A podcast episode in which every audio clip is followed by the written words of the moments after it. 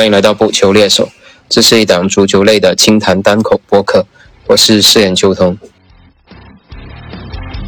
那昨天世界杯的四十八场小组赛终于是全部结束了，小组赛的最后一轮还是打得跌宕起伏。我们这一期就来简单聊一下这些比较跌宕起伏的比赛，然后最后也给大家再展望一下今天晚上就即将展开的十六强的淘汰赛。然后正好今天看到一篇文章，还挺有意思的，在说十六强的这十六支球队踢法上面像哪些俱乐部的球队，所以节目后面也会简单跟大家分享一下这篇文章。那我们先来聊一下刚刚结束的这个小组赛最后一轮吧。我不知道大家有没有发现啊，感觉小组赛最后一轮的剧本还是蛮多的。首先，我们看到几支冠军热门球队的失利啊，包括突尼斯一比零战胜了法国，包括昨天晚上巴西在补时阶段被喀麦隆绝杀，当然少不了最跌宕起伏的日本二比一战胜了西班牙。那这一场，我相信让很多球迷都会感到震撼，因为跟刚刚提到的法国、葡萄牙、巴西相比，西班牙这场比赛相对还是真刀真枪跟日本在踢的，因为我们知道法国、葡萄牙。巴西基本都是以二队的阵容在对付第三轮的比赛嘛？你看法国上半场的首发阵容基本就是标准的二线阵容了，包括首发球员的位置都不是他原本踢上场的位置。而且最搞笑的是，格子在中场前扳平了比分，然后主裁判也吹响了比赛结束的哨音，但是呢，VR 还是把格子的这个进球给取消了。这真的是我二三十年看球史里面第一次见过这样的怪现状。而昨晚的巴西也是啊，当你看到三十九岁的阿尔维斯首发的时候，你就知道巴西的主教练蒂特这场比赛是一个什么样的心态在面对喀麦隆了。当然，我相信巴西的初衷也没想到会输掉这场比赛的。毕竟，成为巴西足球史上第一个在世界杯输给非洲球队的主教练，这种记录啊，对主教练蒂特来说还是比较耻辱的。但是没办法，虽然他个人整体能力很强啊，但是第二套阵容在这种配合度上面还是差强人意的。所以这两场的冷门啊，应该算是法国跟巴西的咎由自取了。而日本队击败西班牙的这一场，还是含金量比较足的。我想，当中场哨声在哈利法球场响起的时候，日本队感觉就像夺得世界杯冠军一样在庆祝了。应该说，这一届世界杯绝对是他们历史上算是最伟大的一个光荣时刻了。在一个死亡之组，然后连续干掉了德国跟西班牙两个世界冠军，拿到了这一组的第一名出现。我觉得这已经不能简单的归结球队的运气好了。虽然最后的制胜球是有一个出界的这种争议在，但是整体的整个日本队的表现，我觉得他们是配得起这样一场胜利的。但就像我们第一次看到日本队战胜德国队一样啊，这场比赛的绝对功臣还是要归结到他们的主教练森保一。我觉得他真的是本届世界杯三十二支球队里面最出色的一个主教练。当然不仅仅是他带领球队战胜了德国，战胜了西班牙，赢得两场不可思议的胜利啊！更主要的是他对整个球队比赛进程的这个思路非常清晰。我相信最让人佩服的就是他的换人。你看他两场比赛，每一次的换人，感觉就是非常精准的，都能打到对手的软肋。包括西班牙这一场，包括德国那一场，每一次换人都能发挥奇效，取得制胜的作用。应该毫不夸张的说，他应该是三十二支球队里面把这个五次换人这种新的替补方式啊运用的最灵活、最有效的一个主教练。因为我们知道常规的三次换人制，所有的主教练一般都会在六七十分钟采取换人的策略。但是呢，五人换人制的话，他给了主教练很多不同方式的选择。所以我们看到日本队的主教练森保一，他经常会采用田忌赛马的这种方式啊。上半场我先跟你消耗体能，下半场我再通过换人去给到对手致命的一击。所以整个日本队无论是在打德国，在打西班牙，他都显得非常有活力，然后组织的非常有条理，整个反击的战术打得非常高效。另外还有一个，你可以感觉到日本队的球员的这种心态啊，他跟之前参加世界杯好像有一点点不是特别一样了，根本就没有感受到一点点畏惧的这种心态啊。包括在韩国队打葡萄牙的时候，你也可以明显的看到，整个韩国队面对西班牙这种传统强队啊，他们有没有什么恐惧感？你看所有的球员表现的都很轻松自如，包括完成最后的绝杀，跟日本队一样，都是有这种团结的精神，有这种拼搏的精神在作为支撑。所以这两支球队能够杀进十六强，应该算是他们实至名归的一个收获。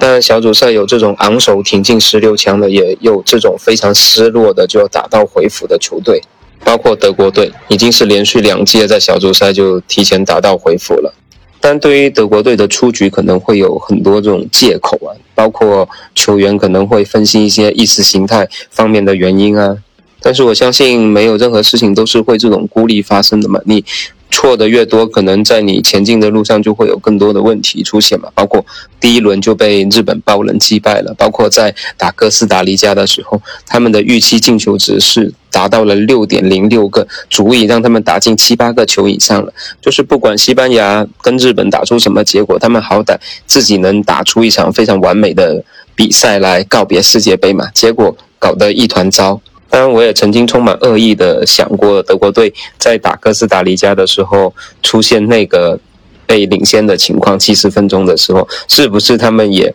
故意想把西班牙队拖下水呢，说我进不了，你也跟我一起回去吧。因为我们知道，在七十分钟的时候，那个小组的积分榜是日本第一，哥斯达黎加第二，然后西班牙跟德国是要一起被淘汰出局的。只是可能德国人最后觉得，呃，既然西班牙不仁，但是我也不能不义啊，还是最后把哥斯达黎加给打下去了。但是对于本届的德国队来说，确实还是存在很多问题的，包括哈弗斯的使用啊，包括劳姆和聚勒啊，都是在打不是特别熟悉的位置啊。感觉除了穆西亚拉，你在这支德国队身上好像看不到一些未来比较光明的方向。以前德国的后卫都是铁闸，但是自从二零一六年的欧洲杯半决赛之后啊，德国队每场比赛几乎至少都要丢一个球，这对一支强队来说简直太不可思议了。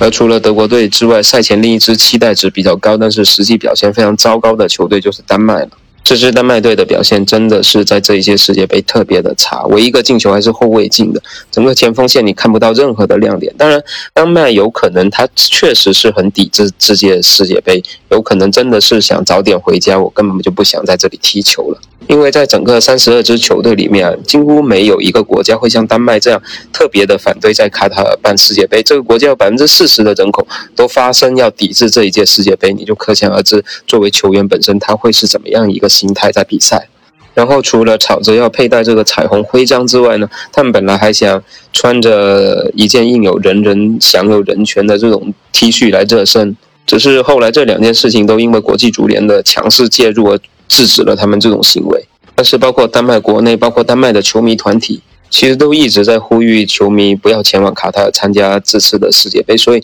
他们本届世界杯的球迷人数也是在下降的。包括丹麦队的主教练在回答这个问题的时候，也表示说他不想把这个当成一个借口，但他确实在某种程度上会影响到球场，所以也就导致丹麦会如此。不堪的就离开了世界杯的赛场。那另外一支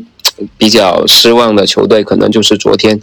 赢了加纳，但是又最终无奈出局的乌拉圭队啊。这支乌拉圭队在赛前还是让很多球迷有这种期待值的，毕竟他新老交替目前完成的还不错，然后后防线中场还是有这种扛打的，包括本坦库尔啊，包括巴尔韦德啊，这些都是俱乐部就能独当一面的大将了。括锋线上也有努涅兹这种新人，包括也有苏亚雷斯跟卡瓦尼这种老将，所以他整体的整个球员配置是非常好的。就我们在实际的小组赛的过程中可以看出啊，就是苏亚雷斯确实真的老了，情怀真的没办法当饭吃了。